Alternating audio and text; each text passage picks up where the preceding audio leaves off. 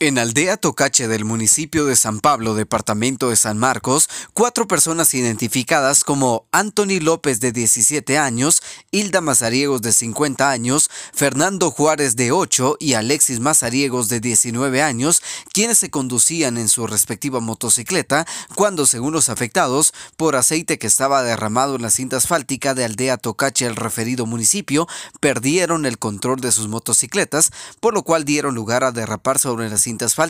las personas afectadas fueron trasladadas al Hospital Nacional de la Montanita del municipio de Malacatán, San Marcos. Desde Emisoras Unidas San Marcos, David Godínez, primera en noticias, primera en deportes.